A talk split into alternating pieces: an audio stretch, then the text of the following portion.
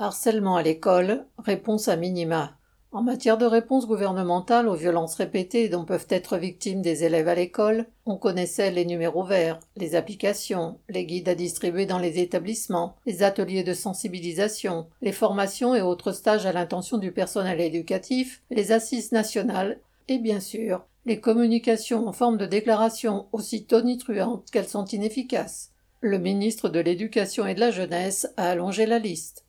Le 11 juin, Papendiaï enjoignait, entre guillemets, aux principaux des 7000 collèges de France d'organiser une heure de sensibilisation sur la thématique harcèlement et réseaux sociaux pour les 3,4 millions de collégiens. Quand? Tout de suite, entre guillemets, dans la semaine du 12 au 16 juin 2023. Voilà comment on résout les problèmes rue de Grenelle.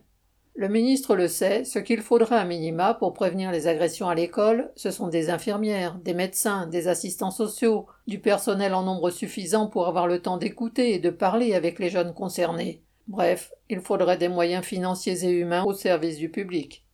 Mais visiblement cela n'est pas écrit dans le cahier des charges du ministère de l'Éducation, pas plus que dans celui d'un quelconque gouvernement au service de la bourgeoisie.